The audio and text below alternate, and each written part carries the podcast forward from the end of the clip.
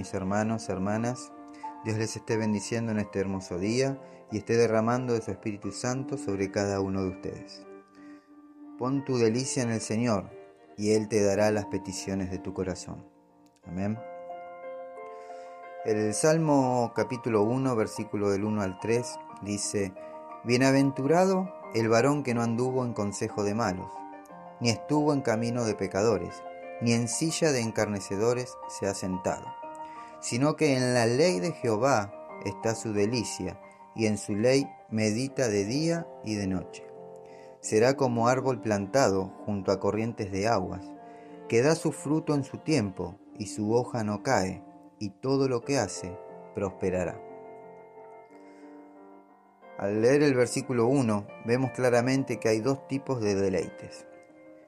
Están quienes se deleitan de la maldad y quienes se deleitan de lo bueno. El verso 1 dice, Bienaventurado el varón que no anduvo en consejos de malo, ni anduvo en camino de pecadores, ni, si, ni en silla de encarnecedores se ha sentado. Este versículo nos dice, feliz o afortunado el hombre que no participó de las maldades de quienes practican. Siendo sinceros, con uno mismo. ¿Quién nunca participó de algo así? Lamentablemente, directa o indirectamente, hemos participado en algún momento de nuestra vida. Quizás una burla hacia otro, una mirada con desprecio, pero lamentablemente hemos participado. Luego nos habla de si nos sentamos en silla de encarnecedores. Les cuento que una persona encarnecedora es quien se burla de alguien, el que rechaza, el que ultraja, ofende, en fin, una persona encarnecedora es quien hace lo malo. El versículo 2 nos dice, feliz o afortunado el hombre que siente placer al leer la Biblia, de, la ley de Dios, y medita de día y de noche. Observando el texto bíblico podríamos notar que aquellas personas que hayan placer en la lectura de la ley de Dios serán como árbol plantado junto a corrientes de agua. Ahora bien, la palabra plantado me da un aspecto de firmeza, de estabilidad, de estar arraigado o cimentado. Dios nos está diciendo que seamos como ese árbol plantado. Ese árbol tiene los nutrientes que necesita para vivir y dar fruto a su tiempo, y su hoja permanece verde. Nosotros debemos ser como ese árbol plantado, pero plantados en su palabra, donde obtendremos los nutrientes para vivir y dar fruto a su tiempo. Mi hermano, echemos raíces en la palabra de Dios, nuestra fuente de vida, para que cuando vengan los tiempos malos podamos soportar las tormentas y los fuertes vientos aferrémonos a la palabra de Dios y vivamos la palabra de Dios. Efesios capítulo 3, versículo 14 al 19 dice,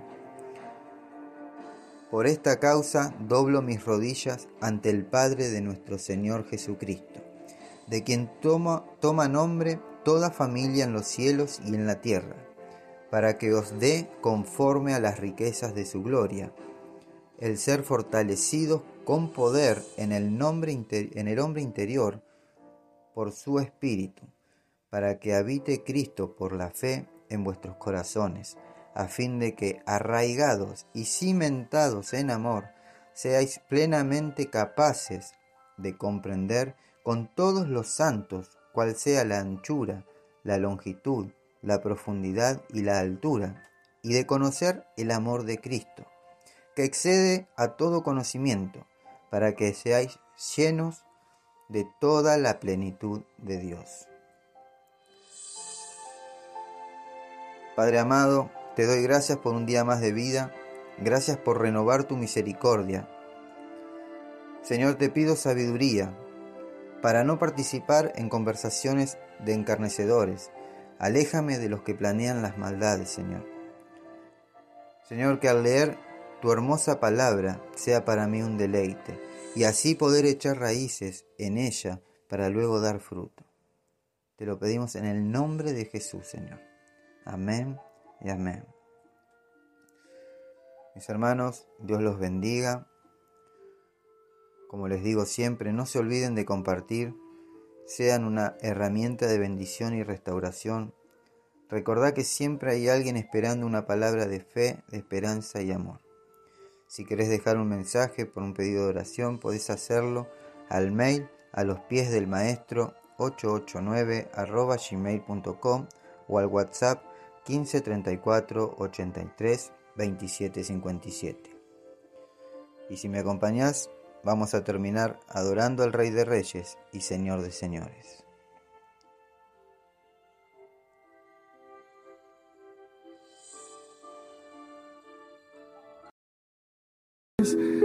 Porque si el Señor te va a sanar, si el Señor te va a restaurar, no es para que te sientas bien, es porque tienes un propósito eterno en Cristo Jesús que cumplir en esta tierra. Y Él te necesita sano, te necesita entero, te necesita completo.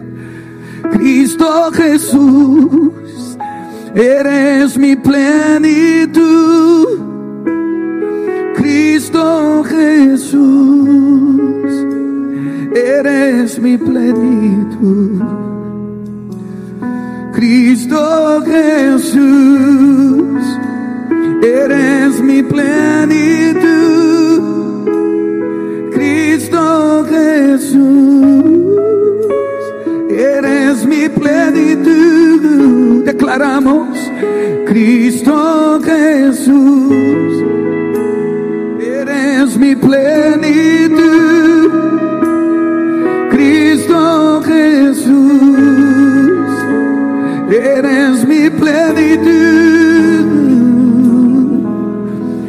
Te tengo a ti, lo tengo todo, mi amado, mi tesoro fuera de ti, nada deseo, Señor. Si te tengo a ti, lo tengo todo, mi amado, mi tesoro fuera de ti, nada deseo, Señor. Si te tengo a ti, lo tengo todo, mi amado, mi tesoro fuera de ti, nada deseo. Señor, cantamos juntos si te tengo, si te tengo a ti, lo tengo todo,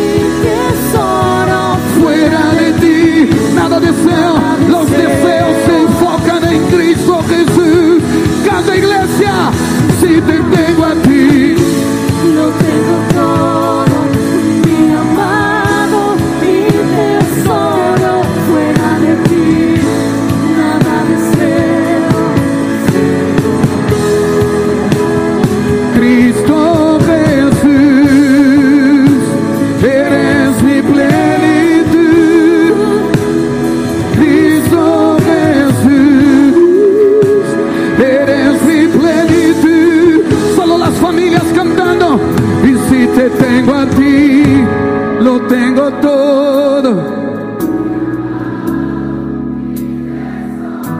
Fuera de ti, nada deseo, Señor. Si te tengo a ti,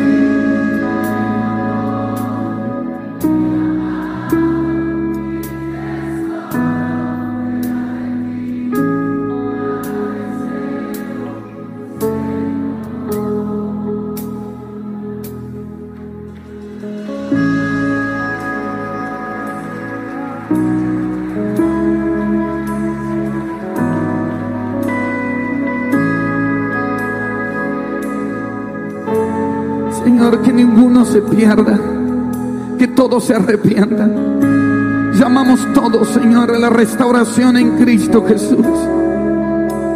Que corran a la gracia y a la misericordia. Que hagan de la gracia un trono en su interior. Una gracia que perdona. Una gracia que se reconcilia. Un amor que no busca lo suyo. Un amor que no se ofende fácilmente. Que no lleva registro de las ofensas recibidas. Un amor que no se goza de la injusticia, sino que solo se alegra con la verdad. Nos alegramos con la verdad. Nuestra familia está fundada en la roca que es Cristo. Podrán venir vientos y tempestades, pero las familias seguirán firmes en nuestra plenitud que es Cristo Jesús. Podemos perder lo material, podemos perder lo circunstancial, pero si te tenemos a ti, lo tenemos todo, Señor. Lo declaramos y lo vivimos, lo declaramos y lo vivimos. Esta leve y momentánea tribulación no se compara al mayor y eterno peso de gloria que se produce Cristo en nosotros, esperanza de gloria.